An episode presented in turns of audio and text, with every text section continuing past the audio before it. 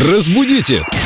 Далее! Мы рады видеть вновь в нашей студии прелестную Викторию Полякову, нашего культуролога и знатока русского языка, в том числе и наших русских народных, так можно сказать, народных идиом. Нет, нельзя. Физиологизмов. Здравствуйте, Да. Виктория. Здравствуйте. Или можно все-таки? Народные идиомы как-то Народные Ну, несовместимо. Какая-то эклектика.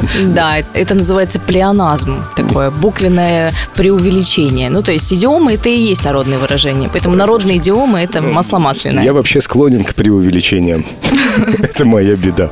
Но это как бы не для этой Ну программы. хорошо, хоть ты с той ноги сегодня встал. Да, вот в пятницу мы остановились на том, что, оказывается, можно встать не с той ноги. А с какая какой? та, а какая не та. С какой ноги действительно лучше вставать? В древности считалось, что не та нога – это левая нога, поскольку а, левая сторона связана с нечистыми силами, с мракобесием, а правая – со светлыми силами. Поэтому если человек а, проснулся не с той ноги, с левой ноги, то он будет весь день пребывать в плохом настроении, будет такой хмурый и недовольный.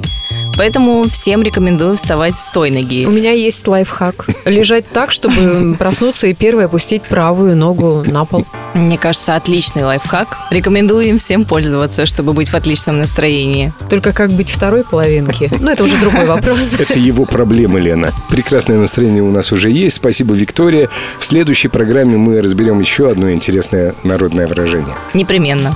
Всего хорошего. Спасибо вам. Разбудите! Далее!